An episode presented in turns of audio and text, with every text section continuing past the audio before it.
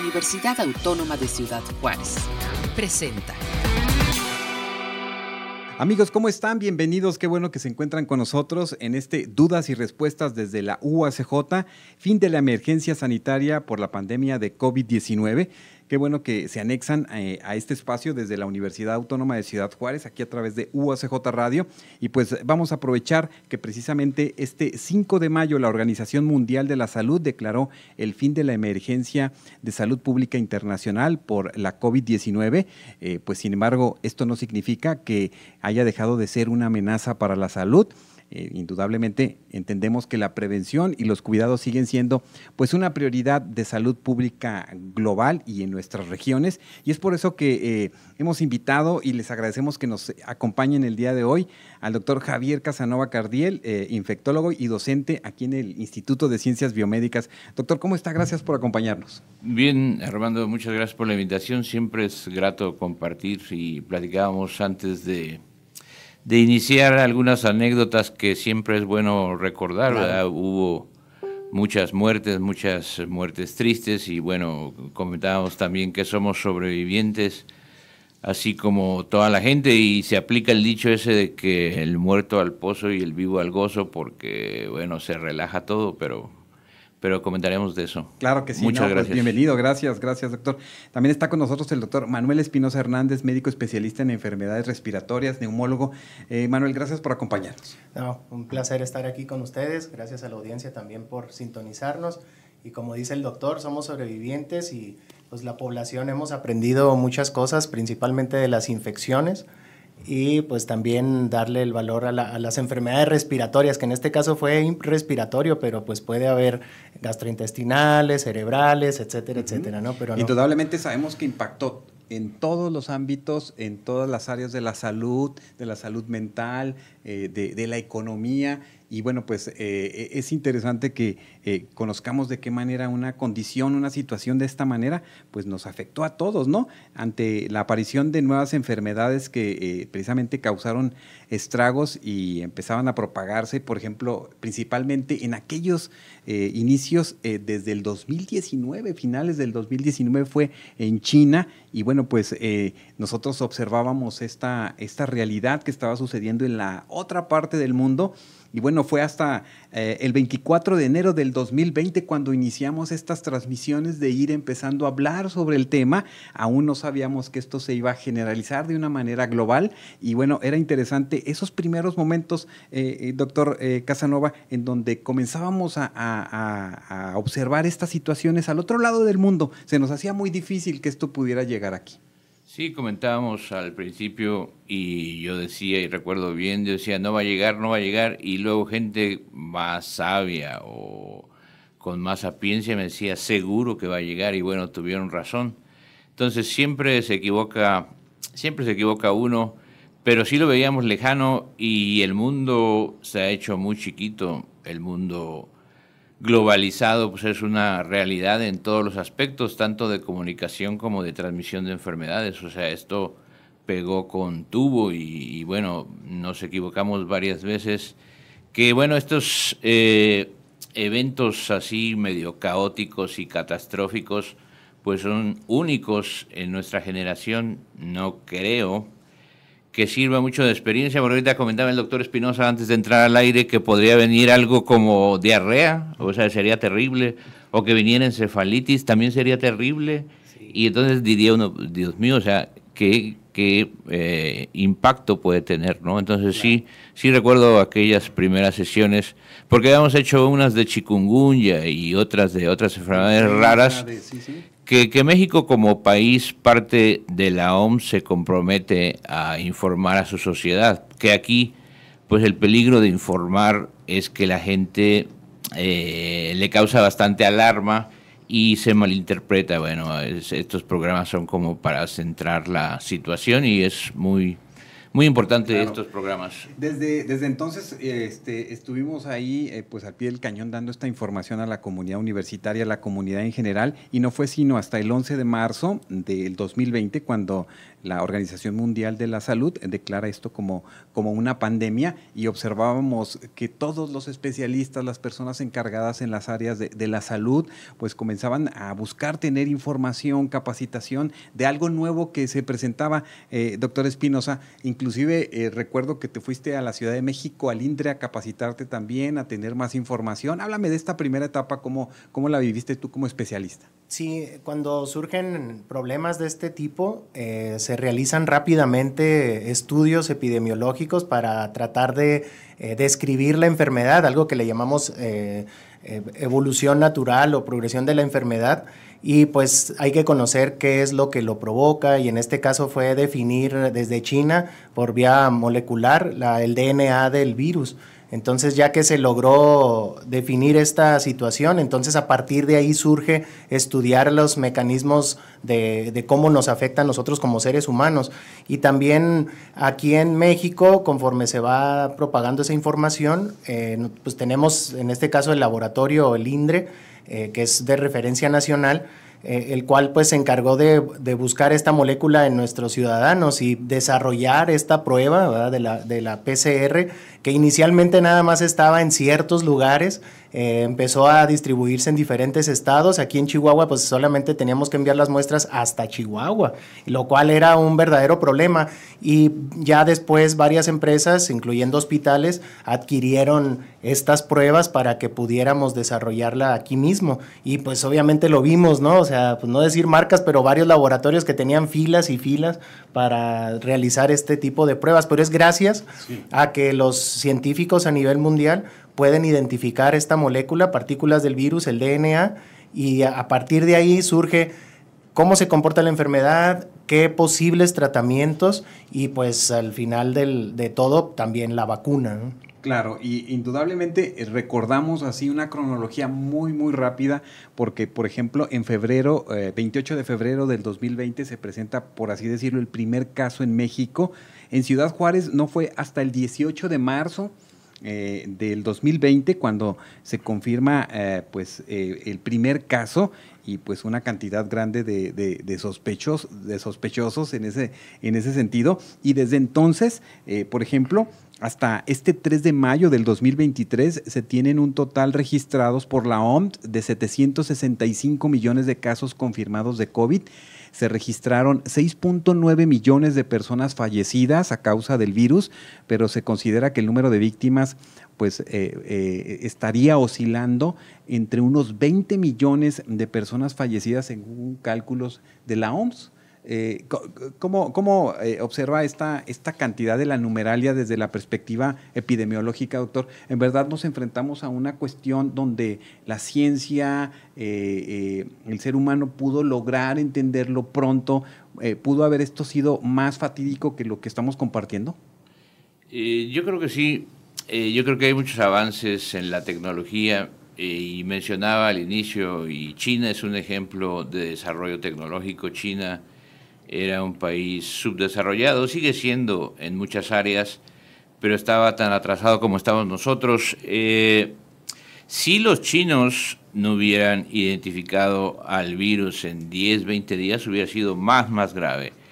Y los chinos hicieron cosas impresionantes como levantar un hospital en 10, 20 días. Cosas que aquí no se podrían hacer. Ahorita decía el doctor Espinosa del INDRE y en aquellas sesiones yo decía que el INDRE es un sinsentido en un país de 130 millones. No puede uno depender de Chihuahua o no puede depender del Distrito Federal y es de las cosas que habría que hacer en el futuro. Debe haber centros de diagnósticos donde haya un millón, un millón y medio de personas. O sea, hay muchas eh, inercias en este país, hay muchos Méxicos, pero innegablemente si no existiera el desarrollo tecnológico sí sería hubiera sido más grave, más mortalidad. Y lo que dice Armando es muy cierto. Aquí se calculan como 333 mil casos. Hay quien dice que son como 700 mil, que yo creo que sí.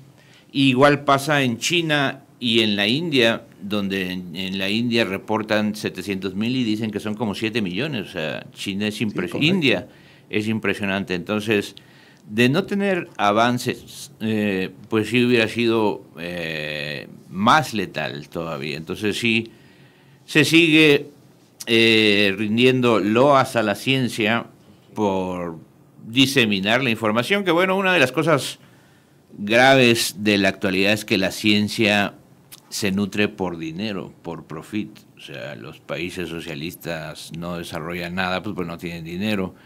Y el desarrollo tecnológico motivado por el negocio, pues ha generado mucho saber, que eh, no hay otra fórmula ahorita de avanzar en la ciencia y en esas estamos donde las compañías farmacéuticas se hicieron archimultimillonarias a costa de todo mundo. Y bueno, las vacunas son una realidad. Ahorita está vacunada como el 23% del mundo, que es muy poquito. Entonces, sí, innegablemente la ciencia mostró su poder. La ciencia con todos los eh, altibajos que tiene, con todas las críticas que se le puede hacer, pues es fundamental para, para proteger al humano. De hecho, nosotros somos parte de esta sobrevivencia por las vacunas. Las vacunas hay que ponderarlas siempre y fue algo grandioso, grandioso.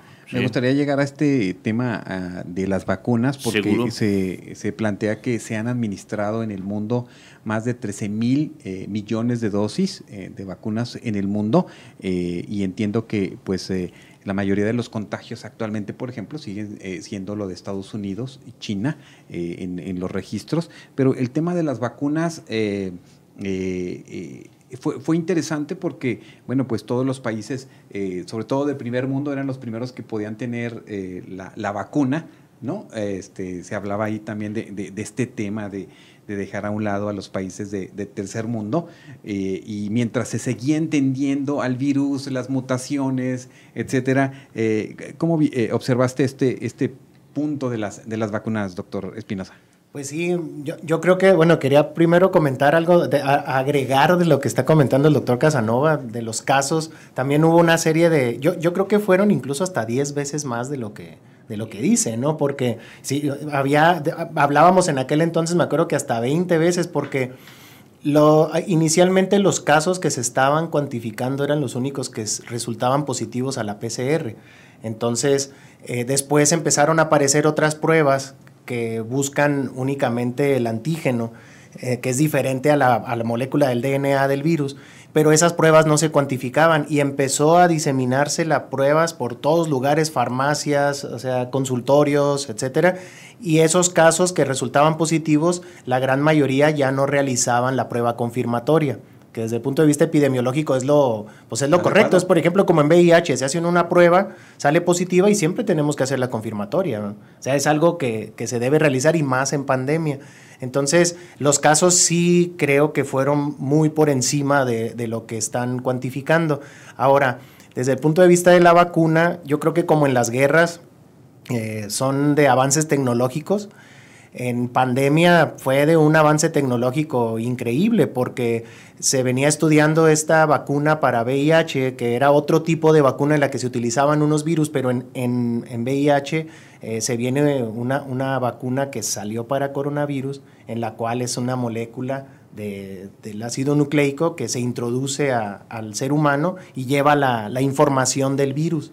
Entonces, esta, esta fue una de las, que, de las muchas que salieron, ¿no? Pero eh, que fueron dos, Moderna y, de este Pfizer.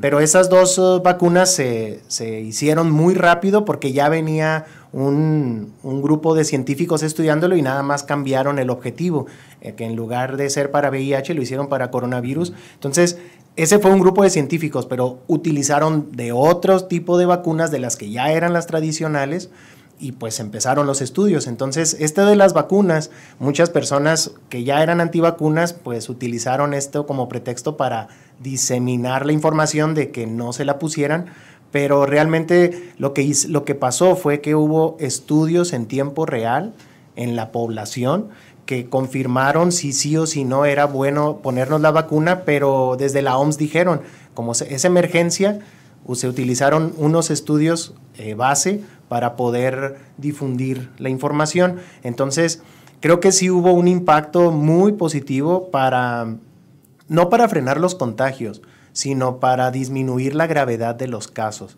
que son cosas diferentes. Que eso era, al final de cuentas, lo que se quería prevenir, ¿no? La mayor cantidad de muertes, sobre todo eh, pensando en estos grupos de prevalencia que, que, están muy... Eh, eh, que tenían muchas dificultades, diabetes, este, hipertensión, etcétera, que podían ser más susceptibles de, de perder la, la vida, ¿no? Sí, sí, al principio era diabetes y obesidad el principal factor de riesgo y bueno, la cantidad de gente obesa que uno vio morir es inmensa, gente de 18, 20, 25, 30, 40 años.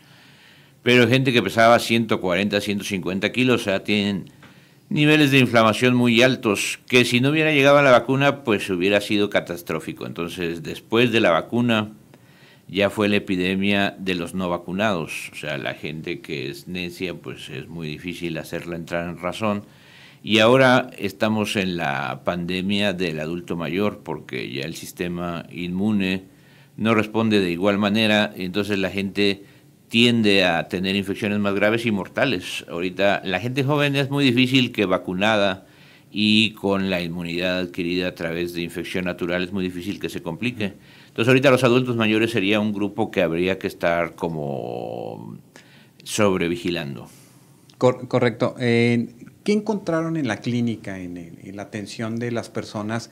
¿Cuál, eh, ¿Cuál era esa primera etapa donde, pues indudablemente, el miedo hacía presa a cualquiera, ¿no? Eh, incluyéndonos a nosotros en algunas etapas. Ahora estábamos platicando sobre, sobre estos temas. ¿Qué, ¿Qué, encontraste en la clínica y también desde la perspectiva médica? ¿Cómo fuiste adaptándote precisamente para poder dar? Porque no había tratamientos, no había medicamentos ah, este, y se iba entendiendo la lógica de cómo se movía este, este virus, cómo mutaba y cómo nos iba colocando en aprietos a todos desde todas las áreas. Pues lo que observamos desde un principio, principalmente era algo que nos llamó la atención es que había personas asintomáticas que incluso desaturaban, bajaba la saturación de oxígeno y no sabían que traían la infección. Eso fue al principio, pero después empezaron a, surgir, el principal síntoma era la fiebre.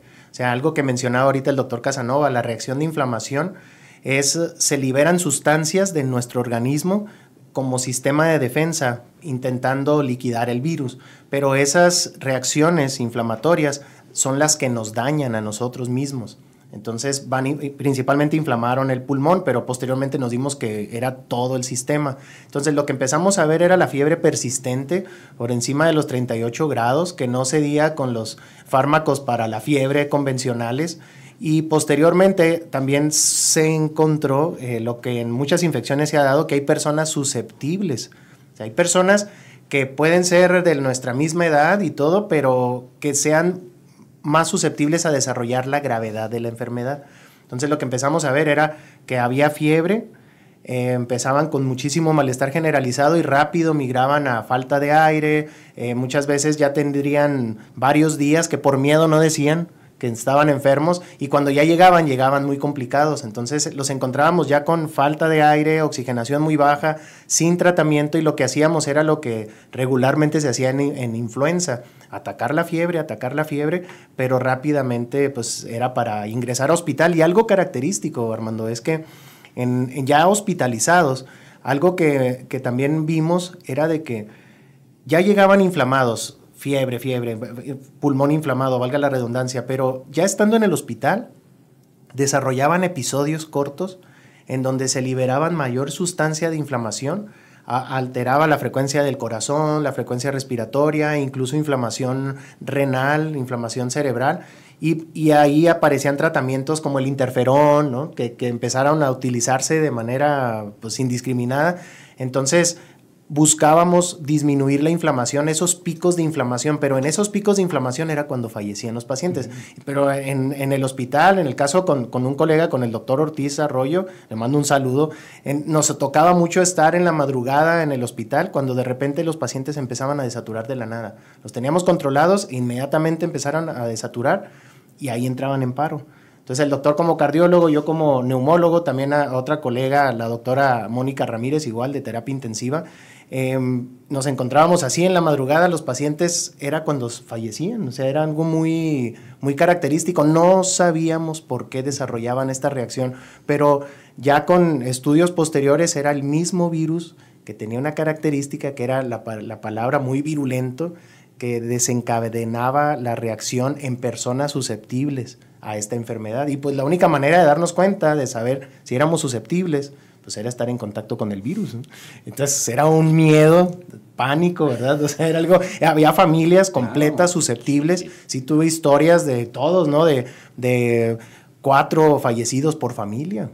O sea, ahí decíamos, falleció uno, al día siguiente el papá, al día siguiente un hijo, era una cosa, fue una cosa devastadora. y creo que todos de alguna manera ah, cercanamente o de los ambientes laborales, eh, familiares tuvimos estas, estas pérdidas ahí y observábamos también desde la perspectiva médica cómo a veces, por ejemplo, enfermeras, médicos ya no mejor optaban por irse a otros lugares que no fueran sus, casas, ¿no? Esto también sucedió mucho. Sí, sí, hubo gente que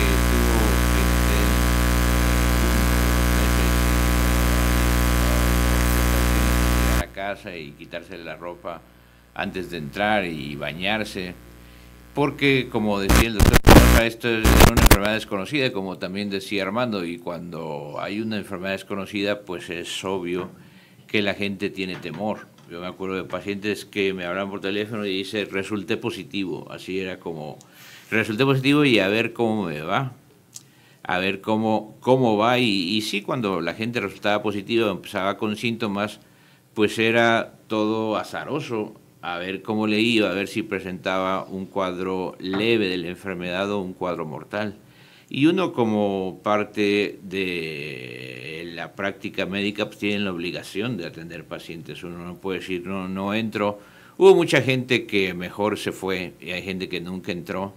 Y bueno, yo creo que en sucesivas epidemias hay que decir a la gente que tarde que temprano se van a tener que enfrentar. O sea, sí, sí, el temor es natural, es inherente al ser humano, pero bueno, uno como médico pues tiene la obligación ética y moral de atender esos casos con todo el riesgo que existe. Correcto, correcto, ¿no? Pues eso es, era muy interesante. La prevención indudablemente de todos eh, eh, fue fundamental eh, para evitar la, la, propagación y el uso de cubrebocas. ¿Qué papel jugó? también para entenderlo nosotros como ciudadanos, este, empezábamos de la nada a observar a alguna persona, alguna otra persona ahí en la calle, en el centro comercial, en el supermercado. ¿Y, qué papel piensas que jugó, doctor Espinosa? Fue, fue un buen papel, pero sobre todo el tipo de cubrebocas que se utilizaba empezaron a utilizar cubrebocas de, tela o cubrebocas que los convencionales que utilizamos antes en las cirugías, ¿no? que en su momento siempre se apoyó a que era preferible utilizar un cubreboca a no utilizarlo, porque sí disminuía la posibilidad. Y ya posteriormente eh, nos dimos cuenta que era mejor utilizar los N95, que protegía del 95% de las partículas, ¿no? Pero también empezaron a surgir estos cubrebocas que eran los similares de N95, ¿no? Entonces esos cubrebocas pues obviamente sí disminuían la, protección contra el virus. Nosotros como personal de salud y también en muchas empresas que teníamos que utilizar de 8 a 10 horas el cubreboca y no nos lo podíamos quitar. O sea, sí era una cosa muy desagradable. Bueno, y en las primeras veces en las manos y cubrirse y ponerse los trajes ahí de astronautas, ¿no? Casi. Sí, sí, era, era una pues una logística muy compleja porque pues en lo personal pues, yo creo que también el doctor llegábamos, era, era toda una rutina, llegar, cambiarnos, llevar otra ropa, pero cambiarnos para ponernos la ropa de hospital con la protección especial y meterse unas ocho horas al, al área COVID. Y luego ya salir y bañarnos en el mismo hospital para ya salir cambiados pero en todo momento con el cubreboca. Y sí, los cubrebocas, muchas veces, pues muchas personas se infectaron así, de manipular el cubreboca. Nosotros todavía nos poníamos una careta eh, de, para, a la hora de intubar a los pacientes. Pues yo creo que también así fue como yo me infecté, ya seis, siete meses después, estar intubando a los pacientes, vemos la vía aérea y pues era inevitable, pues ahí estaba la cantidad de virus, aunque trajéramos los cubrebocas N95, en ocasiones nos infectamos, pero ya después sí vimos que sí protegía. O sea, ya daba menos miedo a, a, los que ya nos habíamos infectado, pero sinceramente sí fue de muchísima utilidad. Ahorita la pregunta es, ¿hasta cuándo se va a dejar de utilizar en hospitales? O tal vez eh, en lo personal, como el doctor eh, Casanova como infectólogo y yo como neumólogo, que vemos enfermedades infecciosas del aparato respiratorio, como tuberculosis, que esa sigue estando y seguirá estando presente en el mundo, ¿verdad? Hongos, pero son las más prevalentes. Y, precisamente a lo mejor la reflexión pudiera ir en ese sentido a continuación. ¿Hacia dónde vamos?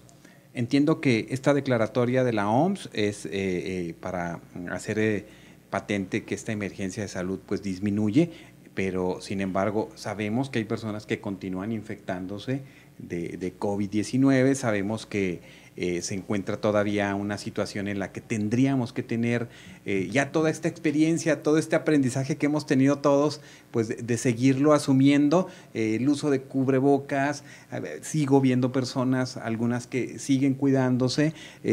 ¿Hacia dónde vamos con, este, este, tema del COVID, la pandemia y todas estas cuestiones que debemos de procurarnos, doctor Casanova? Pues yo creo que siempre hay que tener eh, precaución cuando uno ve pacientes infectados. Yo en lo personal uso cubrebocas todo el tiempo en la consulta y lo usaré durante unos dos, tres años. Porque le decía Armando que ayer vi una paciente con influenza B y es altamente transmisible. Entonces, si uno no trae cubrebocas, es probable que ya uno tenga defensa contra influenza, pero si no, pues se va a infectar uno. Entonces, siempre el cubrebocas limita un poco eso que se llama carga viral, que no se puede cuantificar por lo difícil, pero hay ambientes que son altamente contaminados y, lo mejor es traer cubrebocas. Ahorita le decía que no hay problema de COVID, viene yo creo que influenza y hay en otras partes del mundo virus inicial respiratorio y metanemovirus, pero eh, con lo coyuntural que es este país, pues ahorita no hay problema, ya cuando venga el problema, pues lo tendremos que afrontar, ¿sí? Pero yo creo que, bueno, en el área médica, en hospitales hay que usar cubrebocas, yo creo que yo siempre digo, de aquí a un año yo no me voy a quitar el cubrebocas, en hospital y en consulta. Yo recuerdo que usted nos decía todavía en el 2021, finales del 2021, 2022, nos decía el cubrebocas, por así decirlo, hasta todavía hasta finales del, del, 2022, nos decía, a lo mejor todavía las primeras partes del 2023, este, eh, y se nos hacía como mucho, mucho tiempo. No, yo creo que hay que seguirlo usando porque pues todavía está circulando el virus, ya no es tan letal ni tan virulento, pero sí, sí hay otros virus, entonces la, el cubrebocas ayuda a a que sea menos la carga viral. Había comentado en sesiones anteriores que en todos los congresos de infecto, cuando iba, ya no voy, son muy aburridos, pura mercadotecnia y puro mercenario de la medicina en infecto, entonces diciendo...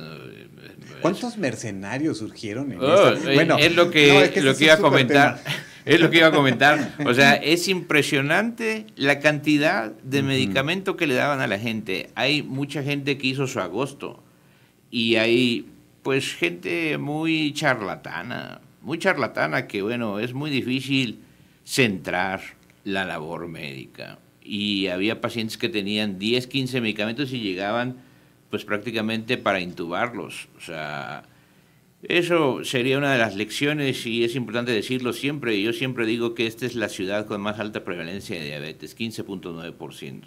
Entonces, el uso indiscriminado de esteroides, de exametasona, hasta la gente lo pide. Entonces, si alguien oye esto, a todos mis alumnos les digo, ustedes ya dejen de recetar dexametasona, alindi, prospan, beclometasona, artridol, eh, miles de esteroides. Entonces, aquí es la población con más alta prevalencia de diabetes. Yo en lo personal uso los esteroides para salvar vidas, porque hay que salvar vidas. Si alguien tiene un ataque de autoinmunidad, pues hay que ponerle esteroides si no se muere. Pero aquí dan dexametasona hasta para anginas, o sea, es criminal, es criminal.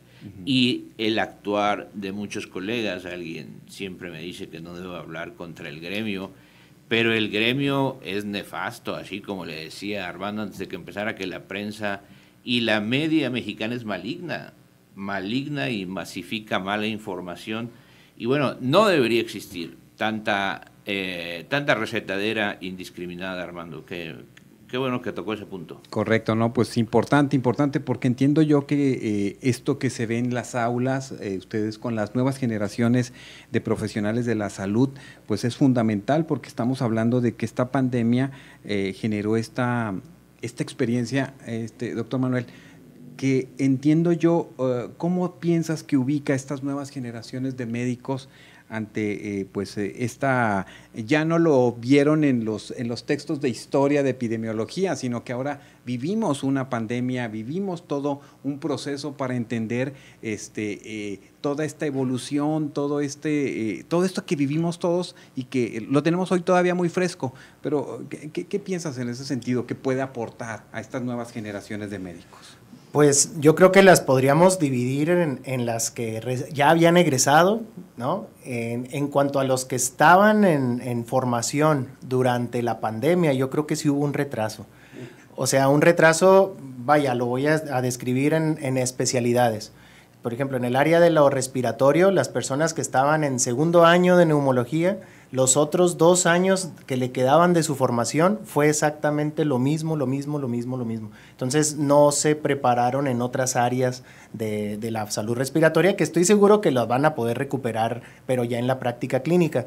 Ahora, desde el punto de vista de la escuela de medicina, hablando solo de medicina, em, sí hubo también un, un retraso porque las clases ya no eran clínicas, ¿no? O sea, ya eran más en línea, que de cierta forma eso va a traer algo positivo el que haya sido en línea, pero este cambio de, estar presente al, el, frente al paciente a, pasar a en línea en unas en carreras que son muchísimo, totalmente prácticas, debió haber un impacto negativo. Ahora también lo vemos tan solo en médicos internos en algunos hospitales mm, de plano no entraron a ver pacientes de coronavirus. O sea, era algo muy común que no entraran a ver pacientes de coronavirus, los que estaban en formación por temor a que fallecieran, pero lo que comentaba ahorita el doctor, pues es algo de ética, es algo de moral, si se necesitan soldados, pues tienen que entrar y ellos serían soldados al igual que nosotros lo fuimos. Entonces, desde el punto de vista de epidemiología, sí, debió, sí debe ser algo bueno. Muchas personas que nos metimos en epidemiología eh, fue una práctica constante. Tengo maestros de epidemiología que durante la pandemia nos dieron clases de, de cómo aventarnos a hacer proyectos de investigación durante la pandemia. Pero la verdad es de que sí, pues en este momento no vamos a ver como tal los cambios, nada más vamos a ver las deficiencias en algunos estudiantes para las, para las generaciones de las primarias, tal vez, eh, los kinder, yo lo vi con mis hijos, se adaptaron muy rápido a, hacerlo en línea, aprender el manejo de, las tablets. O sea, por ese lado creo que sí sirvió, ¿no? Porque sí fue un, cambio muy radical de, de, estar presencial, ahora hacerlo todo en línea. Ahora, desde lo que quería comentar así rápido es que de lo que comentabas ahorita, de hacia dónde va lo del fin de la emergencia sanitaria, eh, también epidemiológicamente hablando, pues estábamos ante una pandemia. En la pandemia, pues es la distribución de las infecciones, eh, pues en cierto número de países, pero aquí fue global, que eso es la pandemia, pero ya después de ciertas regiones, dos, tres regiones, ya se, ya se considera pandemia.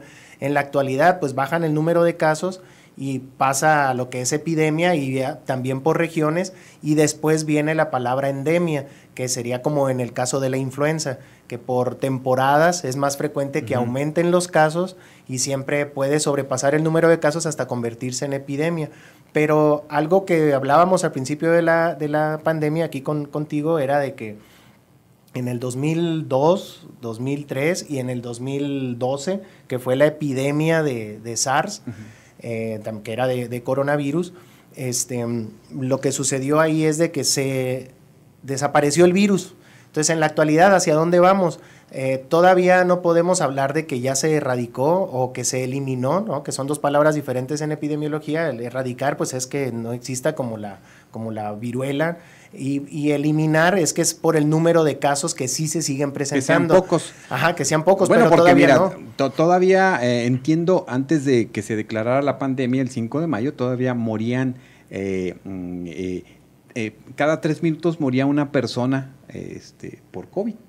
O sea, todavía había una, una cantidad importante de personas, pues que inclusive pues infectadas que siguen luchando por, por, por su vida. Entonces, sí, ya no es pandemia, ya sería más como epidemia por regiones, ¿no? Pero ya como emergencia sanitaria de que se distribuya nuevamente o que se reactivó, ya ven, cuando fue la primera, los primeros casos fue una cosa y después vino el, la primera oleada, que fue más o menos como para mayo, junio, desde abril a junio y luego se, se, tranquilizó, pero seguían presentándose casos y luego la segunda oleada yo creo que fue la más mortal de todas, bueno, acá en la ciudad o en México, que fue a partir de septiembre a noviembre. Esa fue, yo creo que casi todos nos infectamos en esa segunda oleada y todavía no había un, un tratamiento, bueno, pues es que realmente nunca surgió un tratamiento, O sea, no, los tratamientos que existieron o que existen nunca demostraron impacto en la mortalidad, nunca demostraron impacto en, en mejorar las condiciones de los pacientes graves. Y luego todavía después surgió otro tratamiento eh, que yo creo que es el que, yo nunca lo he recetado, es más, no sé ni cómo se da, porque a la hora de leer los estudios no tenía ningún beneficio y fue dirigido hacia los pacientes no graves. Entonces, en una reunión con colegas decían, bueno, pues ese medicamento que todavía existe a la fecha vía oral, el único que salió vía oral, pues es igual darles paracetamol, incluso hasta creo que debe tener mejores resultados paracetamol e ibuprofeno que este medicamento antiviral que está carísimo. Y tiene la, el número de eventos adversos es altísimo y solamente es para pacientes eh, no graves, por lo tanto que no era necesario estar en el hospital, pero surgió como si fuera la panacea, o sea, entonces creo que los que no nos salimos de la de los cuidados del esquema, del esquema que se da en cualquier tipo de infecciones, porque todos los demás tratamientos que surgieron, yo veía esquemas de especialistas que sí, sí, ahorita me acuerdo, me acuerdo que tenía el pelo rizado y el cabello rizado se me hacía liso. Mira, en el, 2000, en el 2020 que nos acompañaba, sí traías el... Sí, sí, le pegó el, el, COVID, ¿verdad? Sí. Sí, bueno, hay mucha, mucha irracionalidad en eso de los medicamentos y bueno, ahí ya he comentado que la gente prefiere cometer el pecado de comisión, o sea, ponerlo antes de cometer el pecado de omisión. Bueno, en lo personal nunca receté ni hidroxicloroquina, ni ivermectina, ni eh, también se utilizaba el antabús, el metronidazol, o sea, sin sentido, sin sentido, o sea, sin sentido y sin razón. Entonces dicen, no, pues es, es muy difícil, lo que decía hace rato es que es muy difícil que la gente aprenda de las experiencias y la gente, si viene otra epidemia, pues aprovechará la coyuntura y hacer billetes. Pero entonces, doctor Casanova, o sea, eh, estamos en esta etapa donde aún no estamos identificando que se pierde una vida cada tres minutos, donde sí se da... Eh, por así decirlo, eh, una declaratoria de, de, fin de emergencia de salud. Continuamos con el virus en todo, en todo el mundo. Este, eh, aún no sabemos si este será estacional o no, si continuará o no. Para esto, ¿qué, nos falta desde las perspectivas epidemiológicas? Yo diría que, como comentaba antes de que iniciara esto, la, el tiempo, el tiempo, ver cómo se comporta en tres a cinco años y ver si tiene características de estacionalidad o si se presenta en determinados meses o en determinados climas y entonces esto solamente el tiempo. Eh, ahorita es muy difícil predecir qué tanto se reactivará. Yo, reactivará. Yo creo que sí hay mucho ya de inmunidad de rebaño y va a ser difícil que pegue con tubo como pegó en ese septiembre, octubre, que eran eh, muertes, pero como de 20, 25 por día, o sea, algo impresionante, nunca visto. O sea, a mí me tocó ver VIH en los 80 luego influenza un poquillo, no mucho, pues fue cuando llegué aquí a Ciudad Juárez, no vi tanto impacto de la influenza, pero esta es una enfermedad, eh, yo creo que la más grave en muchas generaciones. Correcto, ¿no? Pues mira qué, qué, qué importante lo que nos, lo que nos, eh, este, lo que nos plantea. Y eh, entonces entendemos que ahora también tenemos más información, sabemos que si eh, tenemos movilidad, como ahora es muy global el mundo, pues viajamos de un lugar a otro, entendemos que el tipo o, los lugares de máximas concentraciones de personas son focos rojos. Sabemos que podemos eh, ayudar un poco con el cubrebocas, con eh, este, lo que aprendimos del estornudo, este, cubriéndonos con el codo del brazo, etcétera. Eh, ¿Qué otros elementos de lo que hemos vivido, doctor Espinosa, tendríamos que seguir colocando en nuestra vida cotidiana? ¿Cuáles consideras tú? Sobre todo el aislamiento en, etapas tempranas de cualquier infección. Sí, porque si nos encontramos a personas, a ver, no sé si, es, si, si esto sea cierto, ya nos encontramos a personas, ah, ¿cómo está? Ah, traigo COVID. O sea, que ya es una, ya, bueno, traer COVID era así como que retirarse y, o sea, y hasta ni decirlo, ¿verdad? A veces las personas. Pero ahora está, está, sucediendo esto. Sí, yo creo que, eh, bueno, lo que se aprendió, por nosotros como médicos en el área, que en cada quien en nuestra área de infecciosos, eh, pues ya sabíamos esto, ¿no? Sobre todo de, tan solo con la, tuberculosis, que yo creo que es lo más eh, comparable ahorita, ¿verdad? Que, que se transmite por vía de aerosoles. Pero la importancia de acudir temprano al médico, o sea, no, no automedicarse, esa es otra. que la gente se sensibilizó más de las consecuencias que puede traer el no cuidarse o el, o el no ir al médico de forma temprana. Y la otra es que eh, estas consecuencias no solamente son a corto plazo. Con COVID algo que también aprendimos fue eh, esto que le llaman el COVID largo, el long COVID, que muchas personas lo desarrollaron y, hubo trabajos al respecto. Incluso a mí me tocó ir a Tijuana a una conferencia de, médicos en el salud de, salud en el trabajo, porque esa fue uno de los verdaderos problemas. ¿Cuánto tiempo les daban a los pacientes, a los trabajadores para que se ausentaran de su trabajo? Entonces, se... Em, long COVID o el COVID largo se refiere a, la afección de diferentes órganos de nuestro cuerpo, que incluye desde arriba abajo el cerebro, el corazón, el pulmón, el riñón, eh, gastrointestinal, pero sobre todo también el estado psíquico, desde el punto de vista psiquiátrico, eh, depresión, ansiedad. Había personas que ya eran depresivas y cuando viene la COVID, no hombre, pues fue, les, les exacerbó los síntomas, pero cuando ya les dio la COVID, muchas personas describían hasta siete a nueve meses con síntomas crónicos de cansancio, hipertensos, taquicárdicos, era algo pues, muy, muy común, eh, pero las consecuencias también tienen mucho que ver con la diseminación de las infecciones. O sea, un brote tan, tan leve que puede ser una influenza que es muy transmisible, como decía el doctor Casanova, llegar a una empresa uno infectado y no decir que estamos infectados y rápidamente se hace un, un proceso infeccioso generalizado en ese lugar, ¿verdad?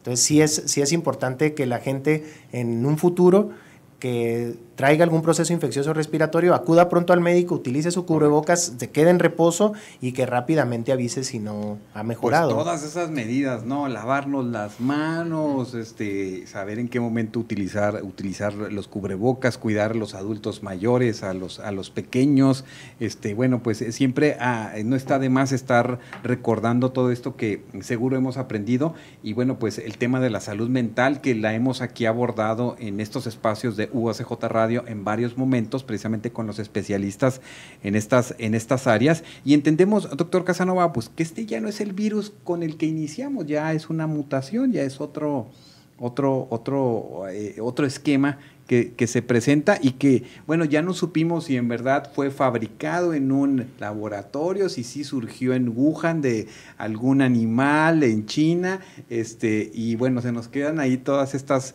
ideas en la historia que, no sé si podamos descubrir algún día. Eh, va a ser muy difícil definir, o sea, la posibilidades que haya sido ah, un cambio de especie animal de algún animal al humano, que también es un animal, y la otra es que haya sido producido en laboratorio, ya no se va a poder saber, es imposible desde el punto de vista científico. Ahora lo que hay que hacer es limitar el comercio con animales salvajes y poner mucha restricción en los laboratorios de alta seguridad biológica, porque sí hay muchas teorías, el Senado en Estados Unidos y mucha gente ha dicho que fue un virus creado porque se les ponen como ventajas a los virus. Hay, los virus son a veces muy virulentos y letales. Por ejemplo, han revivido un virus de la epidemia de influenza, que eso ya lo había mencionado en las anteriores sesiones, y ese virus es seis veces más letal en animales de experimentación. O sea, el virus de 1918, que es H1N1, pero algo tiene el virus que lo hace más letal. Eh, no se va a saber, no se va a saber si vino de alguna especie salvaje, lo que hay que hacer es evitar el estar contaminando y cruzando eh, flora, porque bueno, el mundo otra vez se ha hecho muy chiquito y ya todos llegará un momento en que compartamos eh, ecología. Ah, hay algunas como eh, dudas y temores de que la gente que está aquí de migrante pueda traer enfermedades. Yo siempre le digo a los alumnos, no, casi imposible que ellos traigan algo. Lo más probable es que ellos se infecten con lo que hay aquí. Tuberculosis, coccidioidomicosis, me tocó ver a una africana que murió de tuberculosis masiva. Es altamente probable que ella no hubiera estado en contacto y llegó aquí, y se infectó. Aquí hay mucha tuberculosis, ya lo mencionó el doctor Espinosa. Aquí la tuberculosis es un grave problema. Aquí he visto tuberculosis mamaria, tuberculosis ósea, tuberculosis cerebelosa. De hecho, hay un artículo que se llama Crisis convulsivas de inicio tardío en la revista Expresiones Médicas y ahí pongo muchas puntualizaciones de la tuberculosis. Es muy bueno. La tuberculosis siempre digo a los alumnos, debería tratarse un semestre de tuberculosis. Y eso está motivado por cuestiones sociales y políticas. O sea, la salud no depende de nosotros los doctores. Los doctores muy poco pueden hacer por la salud. La salud depende de las condiciones socioeconómicas y si estas están deterioradas, pues la gente está deteriorada en salud. O sea, el doctor sirve para muchas cosas, pero no sirve para dar salud a la población. O sea, en la medida en que la gente ya no tenga tanta pobreza, tanto estrés, porque hay mucho estrés en esta población, pues va a ser menos susceptible a que le dé diabetes, a que le dé tuberculosis, a que le dé hipertensión. Y sobre todo, pues estar educándonos, informándonos de la mejor manera en los eh, espacios eh, adecuados, en los espacios confiables. Por eso nosotros nos eh, compartimos mucho estos temas desde el 24 de enero del 2020 aquí en estos espacios de la Universidad Autónoma de Ciudad Juárez y hasta el día de hoy hemos trabajado alrededor de unas 36, 37 horas de contenidos relacionados con eh, eh, la pandemia de COVID desde la perspectiva médica, psicológica, nutricional, bueno, en todas las afecciones que, que sabemos eh, ha generado esta pandemia global y bueno, pues es, es, importante que sigamos educándonos, colocando la atención en esos espacios portales, eh, lugares informativos que nos, nos eduquen sobre estos temas y para irle siguiendo la huella a esta evolución de la pandemia y estar atentos porque pues eh, eh, seguirán otras seguramente, ¿verdad? Y eso, eso sí es muy, muy seguro. Pues yo les quiero agradecer mucho que nos hayan acompañado este tiempo, que hayan podido salir de su clínica y, venido aquí al, estudio. Eh, ¿Con qué quisieras concluir, eh, doctor Manuel Espinosa? Eh, ¿Qué mensaje le dejas a, la comunidad que nos, que nos escucha en este espacio? Pues yo creo que buscar lo positivo que nos dejó esto, o sea, yo creo que rendir honores a las personas que, que se fueron, que fueron de pues, muchísima gente. También agradecer al personal que estuvo al frente. Yo creo que eh, hace poquito platicaba con un colega radiólogo de allá del INER, de México, y decía, ¿por qué los premios no se los dieron al personal de intendencia, por ejemplo? Que eran los que se encargaban de tratar de, de, juntar toda la ropa del hospital, la ropa de los pacientes, etcétera. Entonces es un agradecimiento a ellos. Realmente ellos son los que deberían de tener las personas, por ejemplo, los enfermeros, enfermeras, que estuvieron más tiempo incluso, que nosotros, que duraban turnos completos en las 24 horas en el hospital. Pero lo positivo es que sí hubo grandes cambios, se sensibilizó la población sobre las enfermedades respiratorias. También nos dimos cuenta de lo malo de esos, de esos médicos charlatanes, como dice el doctor Casanova. Yo veía médicos que no tenían nada que ver con las enfermedades eh, tipo de coronavirus eh, o de infecciones, pues. Eh, metidos atendiendo incluso en, casa, pero que no tenía nada que ver, pues. Entonces, no sé de qué, a qué se estarán dedicando ahora, pero lo positivo es de que mm, sí debemos de cuidar nuestra salud, no somos, no somos eh, infinitos, ¿no? que la vida realmente es efímera y pues que sigamos disfrutando y cuidándonos más que nada y que pues no dejen de atenderse en presencia de cualquier síntoma, ¿no? de cualquier síntoma que tengan en salud se refiere. Correcto, ¿no? Pues muchas gracias y muchas gracias también por atender la, la invitación desde ese 2020, enero, y, este, y seguirle dando continuidad en las oportunidades que has tenido de, acompañarnos y de intervenir con nosotros. Muchas gracias, muchas gracias, hermano. No, muchas gracias. Doctor Javier Casanova, pues, este, ¿con qué, con qué cerramos esta, esta etapa de entender que cerramos un ciclo? por así decirlo, eh, este, entendemos que seguimos en atención, en alerta por, eh, también sobre, sobre estos temas. Eh, ¿Qué deja para el público que nos va siguiendo? Bueno, deben estar oyendo algunos jóvenes estudiantes, yo creo que ellos deben cómo estar dirigiendo sus baterías a la información internacional. O sea, es muy importante que ellos se dediquen a registrar y hacer sistematización en las observaciones con el fin de publicar algo que es muy bueno y que no hay mucho en esta ciudad. Eh, yo conmino a que la gente registre casos, casos ya sea casos clínicos o una serie de casos. Eh, tengo pendiente publicar algunos de los casos, una serie de casos de la, epidemia que vimos ahí en el Hospital General, que es importante hacer el registro, eh, que la gente estudie, que la gente estudie, y a lo que les digo a los alumnos, hay muchas inercias en ese sistema, entonces ellos necesitan estudiar medicina en inglés, porque ahorita la medicina es en inglés o no es. Entonces, que lean, que lean todo el día. La gente que es estudiante debe leer tres o cuatro artículos científicos al día. Muy bien. Esa sería la conclusión para, para que tengan una eh, conducta racional. Y sobre todo entender que en todas las disciplinas, incluyendo las, eh, las médicas, las de salud mental, las eh, de todas las áreas, por ejemplo, en el caso de las personas que nos dedicamos a la comunicación, ¿no? La importancia de la responsabilidad que tenemos y de también eh, todo eh, el apoyo y luz que podemos brindar a aquellos que no tienen información y que en ocasiones son presas del miedo y que al hacer este tipo de, de, espacios, al abrirlos, pues podemos dar mucha luz, certeza a las personas y pues esta es la idea siempre de los espacios que hacemos, sobre todo con esta misión desde la Universidad Autónoma de Ciudad Juárez. Muchas gracias siempre por atender a nuestra, a nuestra invitación, a la convocatoria y pues esperamos verlos este, muy pronto para seguir tratando eh, muchos de los temas que seguro ustedes este, nos darán luz sobre, sobre eh, eh, lo que es su especialidad. Sale, Armando, muchas gracias también.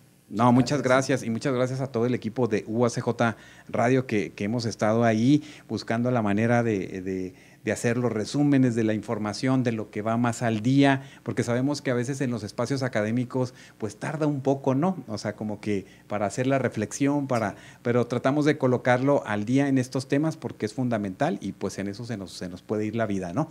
pero también salvar muchas vidas, también eso es importante. Así es, Armando, muchas gracias. No, muchas gracias a todos ustedes y, gracias a ustedes que nos siguieron a través de esta transmisión eh, en nuestras redes sociales. Ahí colóquenos su comentario sobre eh, cuáles temas les gustarían ir planteando eh, y para darle seguimiento a, este tema de las pandemias, escríbanos ahí, compártanos un poco sus, sus, reflexiones sobre lo que aquí hemos estado compartiendo, tanto con el doctor eh, Espinosa como con el doctor Casanova. Y bueno, en nombre de todo el equipo, gracias y hasta nuestro próximo encuentro.